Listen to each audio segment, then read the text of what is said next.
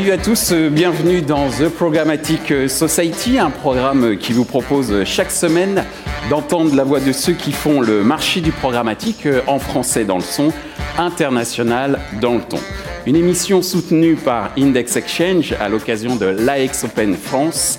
Ce contenu est accessible ou sera accessible prochainement en podcast sur les plateformes d'écoute. Cette semaine, notre thème est le suivant, duopole Google-Facebook, les enjeux pour la tech. Malgré une représentation de 45% des usages, Google et Facebook concentrent 70% des investissements publicitaires. La comparaison entre les dépenses publicitaires réalisées sur les wall gardens et le temps réellement passé par les utilisateurs sur ces plateformes fait apparaître ou laisse apparaître un déséquilibre. Nous allons y revenir et revenir surtout sur les initiatives envisagées pour qu'une concurrence puisse s'installer entre les acteurs de la publicité digitale et les wall gardens, le tout à l'occasion de ce The Programmatic Society, le premier en direct et en public, pour fêter le tout premier anniversaire de l'émission, et ce, jour pour jour. Je vous demande d'accueillir euh, deux invités exceptionnels pour ce tout premier numéro en direct. Je vous demande, s'il vous plaît, mesdames et messieurs, d'accueillir deux voix qui portent sur le marché français du programmatique. Fabien Magalon, Managing Director d'Alliance Gravity Data Media. Et Philippe Schmidt, Managing Director de Prisma Media Solutions.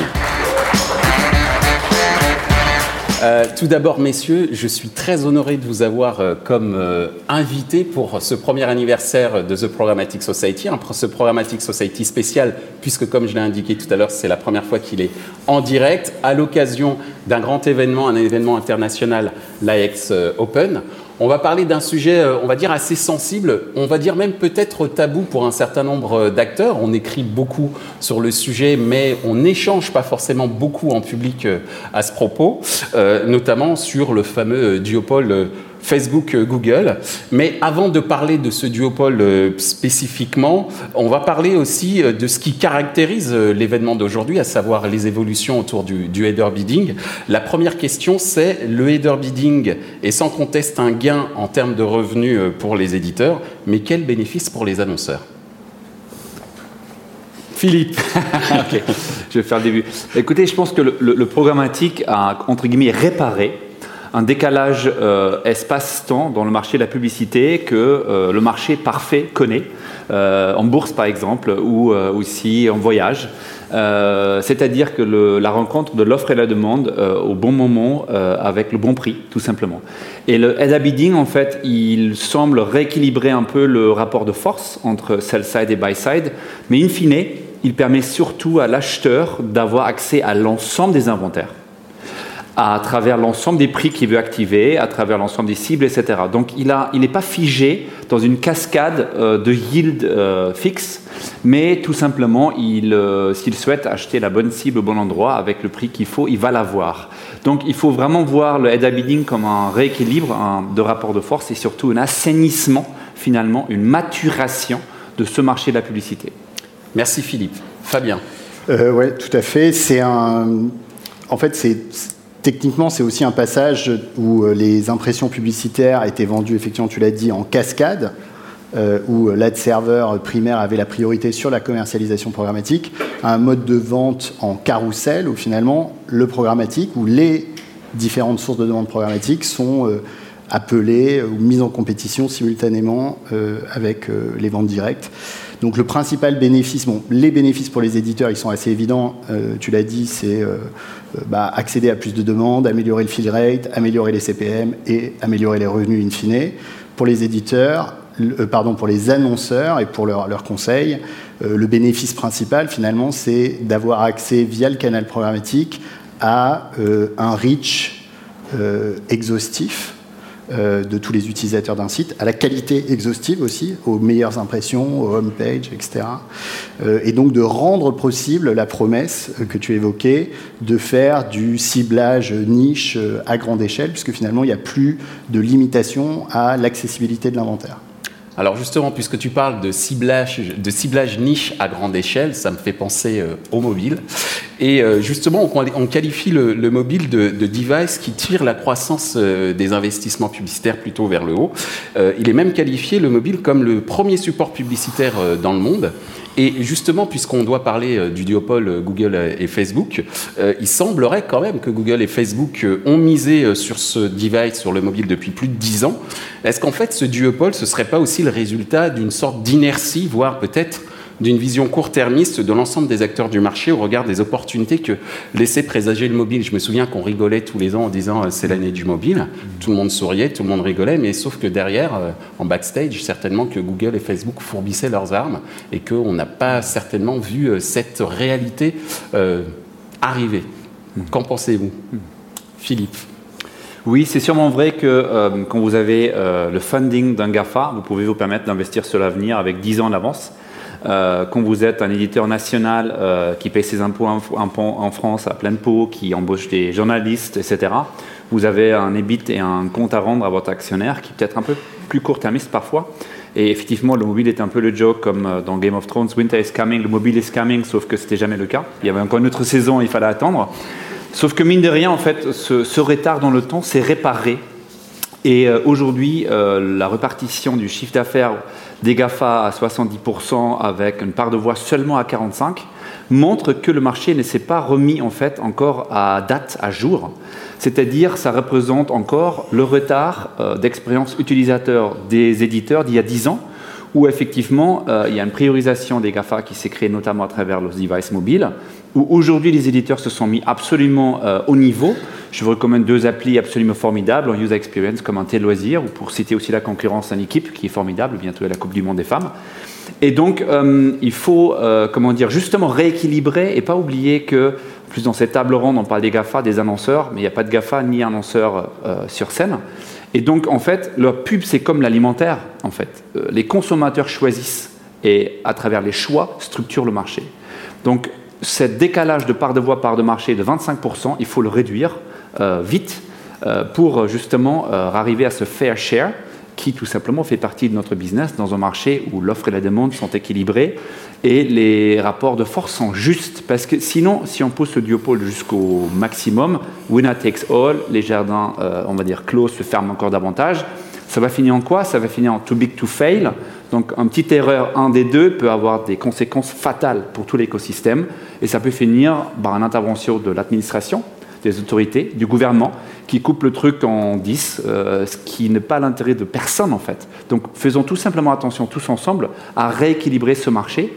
Et le mobile est pour moi un symbole de le marché n'a pas encore adapté, on va dire, la mise au niveau de tous les acteurs. Merci Philippe. Fabien? Alors, sur, euh, je rejoins euh, Philippe sur le, le, je dirais, le retard rattrapé euh, par euh, les éditeurs. Euh, nous, chez, Gravity, donc on représente quand même plus de 200 éditeurs. nos investissements traduisent quand même une bascule vers le mobile.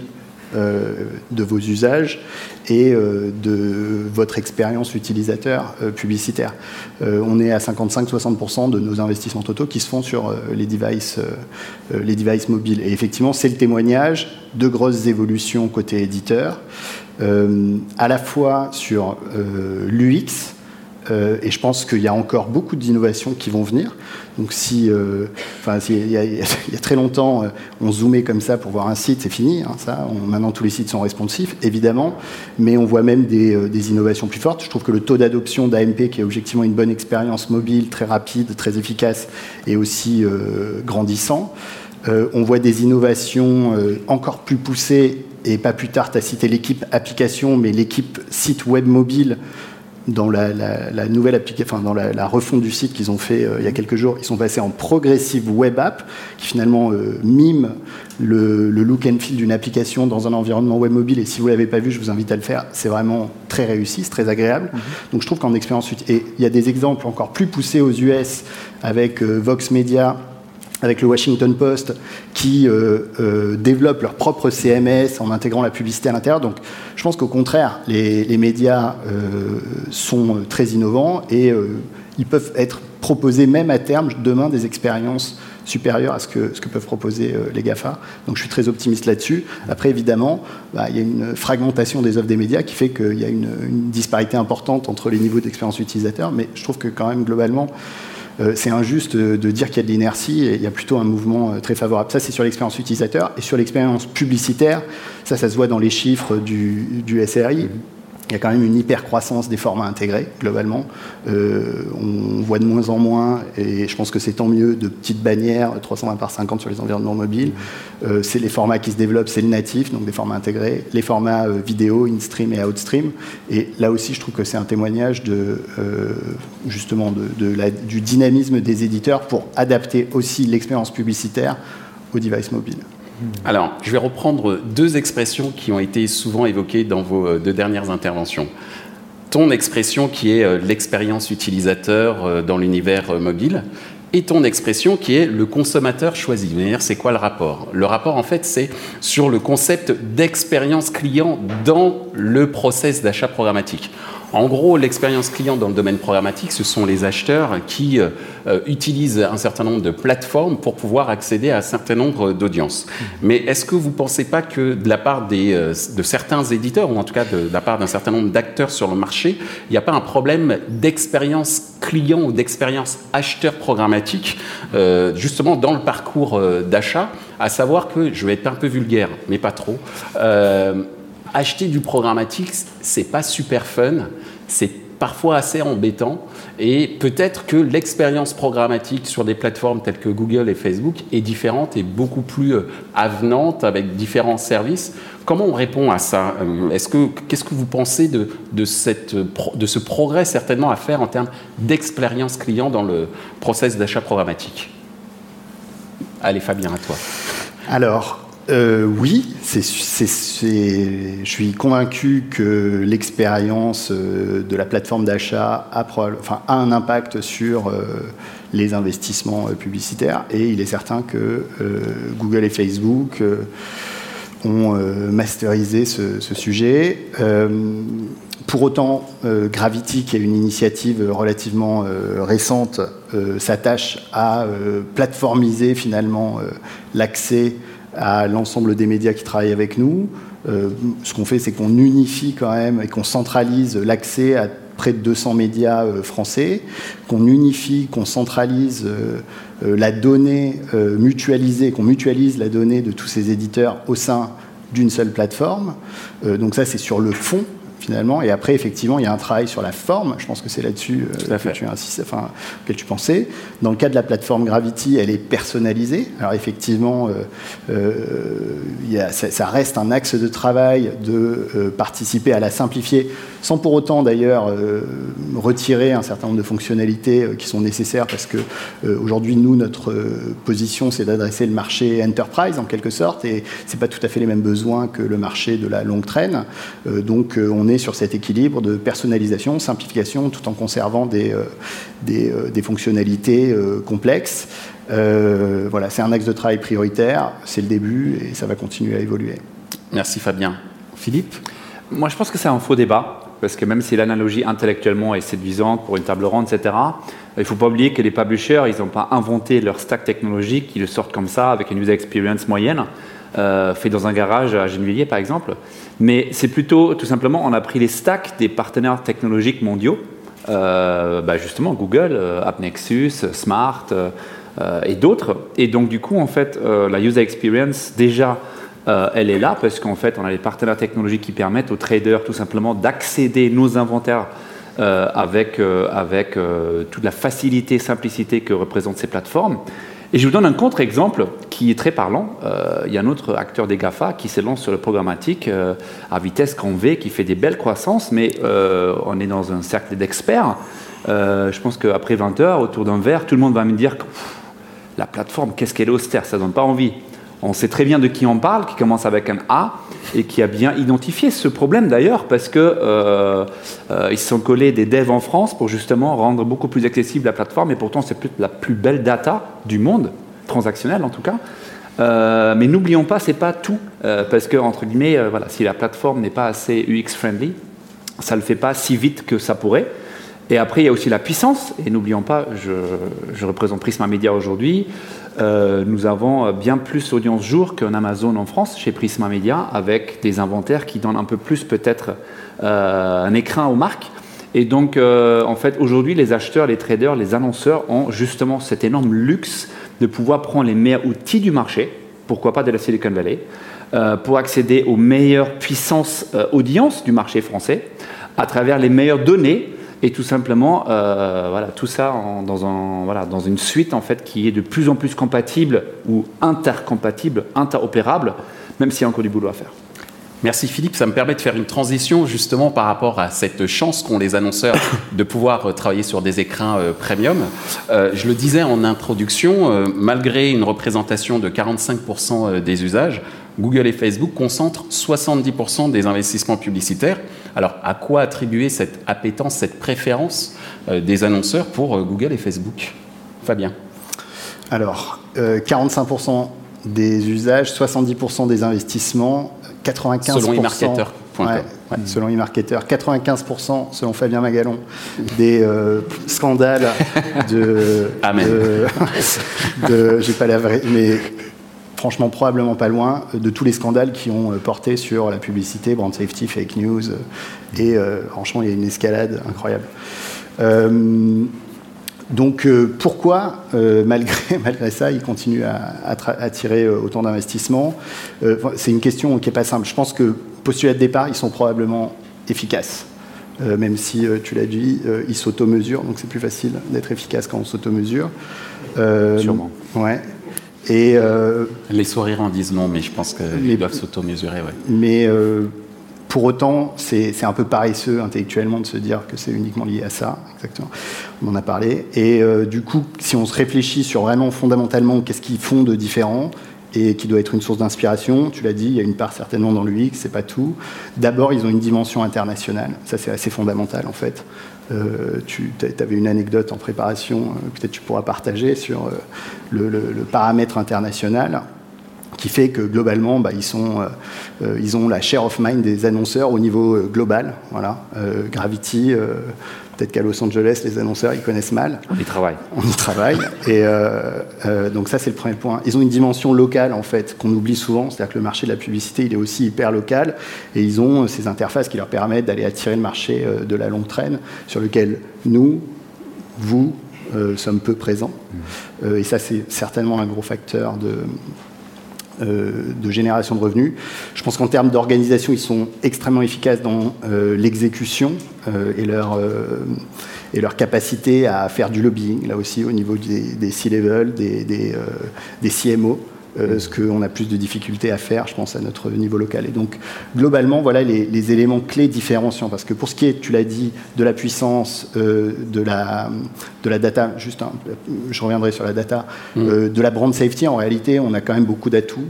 et en tout cas, s'il y a un écart, je trouve qu'il n'est pas justifié dans les proportions que l'étude e-marketeer montre. 45% des usages, 70% des investissements. Dernier point effectivement très différenciant, qui est un peu d'ailleurs le thème central de, la journée, euh, c'est euh, l'identité. Euh, ils ont cette, quand même cette capacité à retrouver de manière exhaustive leurs utilisateurs, logués, identifiés, à être pas dépendants du tout de l'environnement cookie. Ça, c'est une force que aujourd'hui on s'attache à construire chez Gravity chez euh, les marques médias, dans plein d'initiatives qui ont été présentées par euh, Jean-Baptiste Rouet euh, juste avant. mais voilà, si je devais lister, d'essayer d'être objectif sur qu'est-ce qui constitue leur, leur force, voilà.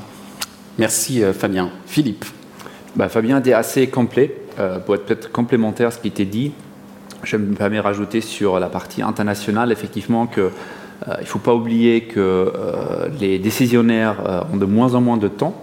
Euh, de plus en plus de pression sur les résultats à court terme. Euh, tout le monde est audité euh, pour montrer qu'il a touché sa cible et malheureusement, dans certaines comment dire, on va cycles de décision, le moyen et long terme n'est plus trop présent. J'ai vu un article, je pense que c'était la Harvard Business Review, l'an dernier, que la vie moyenne d'un CMO en France était passée en dessous de 3 ans. Donc il n'est pas évident de construire quand vous êtes en CDD. je, taquine un peu, mais c'est un peu la réalité du marché. Ce qui fait que, donc, euh, ouais, euh, quand les grands plans internationaux et deals internationaux sont bouclés euh, sur les headquarters, on va dire, EMEA à Londres, etc., avec un code part des GAFA qui est pré-négocié, j'ai rencontré des CMO de très, très, très grands groupes où j'ai se battu des mois pour les voir. Et finalement, en face-to-face, ils avouent que leur marge de manœuvre, en fait, à leur niveau, qui est quand même un très, très beau niveau, est minime. Et euh, l'anecdote que citait Fabien, c'était donc récemment euh, voilà, une grande marque euh, de la aide vérification, IAS pour les nommer, organisé une conférence avec pas mal d'annonceurs sur scène.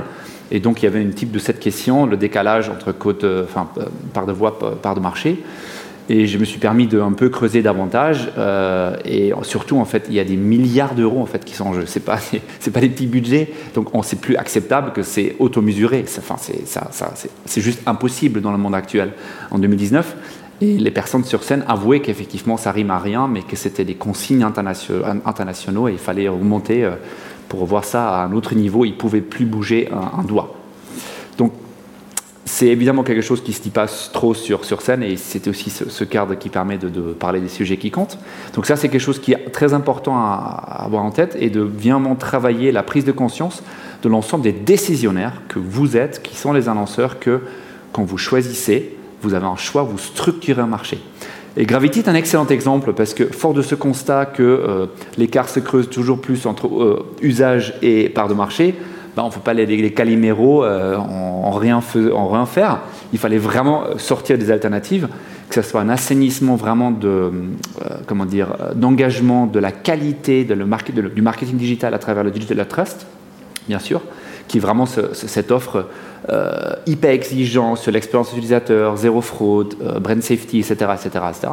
Donc je vous invite vraiment à soutenir cette montée en puissance qu'on accompagne au sein du SRI. Et la deuxième euh, comment dire, initiative, c'est vraiment la création de Gravity, qui est quand même une initiative, ça existe nulle part dans le monde. Même aux États-Unis, il n'y a pas des publishers qui sont mis ensemble, déjà entre eux, et surtout après, d'aller encore plus loin et d'associer des natures data complémentaires. Euh, je le dis souvent, c'est vraiment une data traçable, euh, bio, française, de quatre natures data qui sont le comportemental des éditeurs, le déterministe des telcos, le transactionnel des commerçants et, et le search du saut local page jaune. Et ça, dans la même plateforme, activable sur les inventaires que vous souhaitez, avec plus que 1500 segments, euh, avec une équipe voilà, de, comment dire, de réputation. Et je fais ce compliment à Fabien qui a construit cette plateforme en, temps de record. Ça marche, il y a du repeat business. Tout le monde qui a, qui a testé cette plateforme, il revient. Donc il faut soutenir tout ça et c'est pas par euh, comment dire euh, se plaignant sur un, décalage qui date encore une fois c'est une des raisons il y a dix ans les GAFA avaient une telle longueur d'avance qu'ils ont raflé tout le marché, sauf que cette longueur d'avance, elle s'est effacée, sauf qu'elle est toujours dans les chiffres. Donc maintenant, il est temps de restructurer le marché de nouveau pour pas tout subir. Alors justement, dans cette avance euh, de la part des, euh, des, GAFA et de Google et Facebook en particulier, on a parlé, et tu l'as évoqué, hein, euh, Fabien, de la data loguée et identifiée. Et justement, c'est ce qui constitue la force de Google et Facebook, et la question c'est, mais c'est quoi l'alternative que, peut proposer, euh, que peuvent proposer les autres acteurs du marché? Donc effectivement, tu viens de l'évoquer, et Fabien, tu en es le grand témoin, il y a Gravity, mais est-ce que c'est suffisant? Parce que en vous écoutant, j'ai l'impression également qu'il y a sur la démarche opérationnelle, mhm. les éléments sont là, mais qu'en fait sur la dimension politique, voire lobbying, peut-être qu'il y a un autre travail encore, encore à faire je ne veux pas trop donner de réponse, je veux juste essayer d'ouvrir peut-être euh, notre débat sur le, sur le sujet. C'est vrai qu'on y répond de manière très très opérationnelle, mais qu'en est-il d'un point de vue peut-être un peu plus euh, politique, un petit peu plus euh, cocardier Tu disais marque française, c'est limite si tu disais pas bio, mais en gros, quelles sont les, les, autres alternatives possibles pour, pour les 20% du marché qui représentent ben, nous qui sommes ici dans cette salle? Mm-hmm. Fabien. Euh, sur la dimension euh, culturelle, d'abord, je trouve ça intéressant. Euh, il y a, j'étais, je déjeunais avec quelqu'un qui travaille en agence qui me disait la moyenne d'âge des gens en agence, c'est 32 ans. La moyenne d'âge des médias bailleurs qui, font, qui sont décisionnaires sur une partie des arbitrages des investissements des plans médias, c'est 28 ans. Donc il y a un sujet culturel aussi, en particulier sur la presse, pour réenchanter la presse sur une population qui ne l'a pas connue, enfin peut-être autant que nous, moi, toi, toi, et qui euh, et il y a des initiatives. Et là aussi, euh, la, presse, enfin, j'avoue que je suis plus, très à l'aise, mais c'est Demain la presse, ça s'appelle euh, Tout à fait. Ouais, où, la, CPM. On, ouais, la CPM, voilà, merci. C'est la CPM qui organise des formations pour finalement aussi essayer d'adresser. Alors, c'est pas le sujet du lobbying, c'est le sujet de la culture et de l'éducation des décisionnaires sur le marché de la publicité et finalement enlever les œillères de Instagram, Facebook, euh, Google. Euh, donc ça c'est intéressant. Pour le sujet, je voulais juste faire une parenthèse sur ça. pour revenir sur le sujet euh, sur le sujet politique, je suis pas très à l'aise là-dessus. Je suis sûr que Philippe l'adressera mieux que moi. Sur le sujet identité. alors première première réponse. Un, il y a il y a énormément de données loguées sur le marché. Il y a la donnée issue, euh, ça a été évoqué d'ailleurs tout à l'heure par Jean-Baptiste, euh, des euh, e-commerçants, voilà, toutes les données de facturation des e-commerçants. Il y a la donnée des médias, qui en fait est beaucoup plus large que ce que l'on imagine et la perception qu'on en a, parce qu'il y a la donnée des chaînes de télé loguées qui est monumentale en réalité. Euh, il y a la donnée, euh, des inscriptions newsletter, vous êtes bien placé pour le savoir, qui est aussi colossale. Il y a la donnée des abonnés aux médias euh, papier, tout ça c'est de la donnée avec des CRM ID, des identifiants email. Euh, donc il y, a, les opérateurs télécoms qui ont des clients en masse euh, globalement et c'est très concentré sur quelques acteurs. Donc il y a de la donnée, ça c'est le premier point. Deuxième point, quelles sont les initiatives finalement pour les mettre à disposition du marché? Ben, En réalité, il y a plein d'initiatives. Alors merci de l'avoir euh, souligné, y a effectivement Gravity qui agrège bah, sur le périmètre de ses membres des données ID CRM, euh, identifiant email, et aujourd'hui c'est euh, environ 15% euh, de l'ensemble de nos utilisateurs adressables qui sont pas seulement sur cookie mais aussi sur, sur un identifiant stable, pérenne, qui n'est pas cookie. Donc effectivement, ce n'est pas, pas, suffisant, mais notre ambition, c'est de continuer à agréger de plus d'identifiants. Il y a d'autres initiatives qui voient le jour. Il y a les exemples on reprend toujours le même, mais le Portugal avec Nuno, qui a développé ce login commun cross-média. Il y a une initiative que personnellement euh, euh, j'encourage également, qui est euh, celle de, du, geste. du SSO, merci, il y a euh, Prisma Connect, qui est une initiative centrée autour de l'ensemble des marques Prisma. Donc tout ça est en train de s'organiser et euh, ça converge vers, enfin ça finira, je pense, par converger vers quelque chose d'exploitable euh, pour le reste de l'industrie. Il y a des initiatives d'industrie justement également portées par des acteurs à tech. Donc voilà, le marché réagit, il est conscient. Objectivement, la problématique identité, c'est une problématique qui est quand même globalement un peu plus nouvelle et en tout cas un peu plus urgente avec la pression des navigateurs sur le cookie. Euh, donc je trouve qu'au contraire, le marché, il est là encore extrêmement dynamique, c'est très positif et qu'il y a beaucoup d'innovation. Et je suis assez optimiste, on finira par aboutir à quelque chose d'intéressant et euh, qui nous mettra à parité sur la problématique identité. Merci Fabien. Philippe? Oui, en fait, peut-être pour encore une fois être complémentaire, comme la réponse était vraiment très complète et, je la souligne, euh, le sujet du, du log, est plutôt un sujet qui va venir du fait que, notamment les GAFA et notamment Google, et notamment via les explorateurs, euh, on aura un risque sur le cookie qui va, comment dire, devenir de plus en plus pesant. Mais en fait, d'un point de vue performance marketing, euh, il n'y a aucun sujet avec euh, qu'on s'est bien fait des profils, comment dire, créés en data science via des cookies et des, systèmes CM onboardés. Un exemple très concret qui nous, qui, qui nous concerne chez Prisma Media. Nous avons 4 euh, millions d'abonnements euh, print payants, 11 critères socio-démo, carte bleue, donc vraiment lifetime value, donc une data extrêmement riche et avérée. Euh, ensuite, on a un CRM de 20 millions d'adresses mail que nous adressons à travers 150 newsletters par mois avec des verticalités, comment dire, on sait à quel moment de la semaine, à quelle heure il faut shooter une telle cible avec un tel sujet pour que ça ouvre davantage. Donc très très poussé et bien sûr nos data VU cookifiées les 32 millions tous les mois. Et ce que nous avons fait, c'est que euh, d'abord, dans un premier temps, nous avons onboardé l'ensemble de notre CAM, à la fois abonnés print et newsletter, ce qui nous a permis en data science d'extrapoler des ID simulés, euh, comme si c'était logué, avec des indices d'art, pour vous donner une cible marketing, enfin, une, référence marketing, qui euh, dépasse la plupart des tests qu'on a fait avec des e-commerçants. Donc en data science, aujourd'hui, il n'y a pas de sujet sur cookie est moins bien que logué c'est pas le sujet. C'est plutôt comment on se prépare à l'avenir face aux wall gardens qui vont encore plus fermer à travers les portes d'entrée qui sont les, euh, qui sont les explorateurs, euh, les acteurs tiers. Et nous, on s'y prépare effectivement à travers euh, un sujet colossal stratégique chez nous qui s'appelle Prisma Media Connect, qui est un outil technologique d'abord, qui permet effectivement à l'ensemble des, des, internautes de se loguer, avoir leur tableau de bord aussi RGPD. Donc c'est aussi un outsourcing du boulot parce qu'ils peuvent gérer tout simplement leur, leur compliance eux-mêmes. Mais surtout, après, ça va permettre en fait à nos différentes marques d'avoir des innovations de services personnalisés. Donc ça peut être un programme télé-loisirs euh, qui est indifférent pour euh, Julien, pour euh, Fabien, pour Philippe. Ça peut être bien sûr, comment dire, un site de Harvard Business Review où un patron RH n'a pas les mêmes articles qu'un patron commercial. Et ainsi de suite. Vous imaginez la multitude de services de plus en plus personnalisés et à forte valeur ajoutée grâce aux logs qui permettront dans un écosystème Prisma déjà un log unique avec une vraie profondeur en data qui va enrichir donc notre socle euh, Smart Data qu'on a monté depuis 10 ans et qui va ensuite se rejoindre en profondeur le projet du geste qui est plutôt en surface parce que vous n'avez pas le droit de partager une data transéditeur, hein, c'est juste interdit, on sait juste un single sign-on, le sésame, mais après vous n'avez pas le droit d'échanger quoi que ce soit. Mais cela en horizontal, avec notre projet en vertical, nous permettra de transformer Prisma Media en Prisma Media et Data à terme.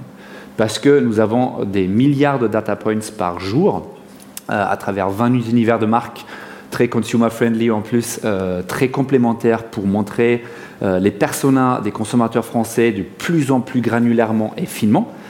Et tout cela va se mettre en place, mais juste pour voilà un peu comment dire enlever ce, casse-tête sur une data loguée n'est pas une data efficace. Et en attendant, encore une fois, il y a des grandes initiatives qui permettent à scaler la data euh, multinature, bio, pour permettre à vos campagnes à performer. Eh bien, nous sommes à 10 secondes de la fin, donc c'est parfait. Merci Fabien, merci Philippe pour avoir accepté de souffler avec moi euh, la première ah bougie de The Programmatic Society et la première euh, initiative d'Index Exchange à Paris avec AX Open France. Merci à vous. Merci. merci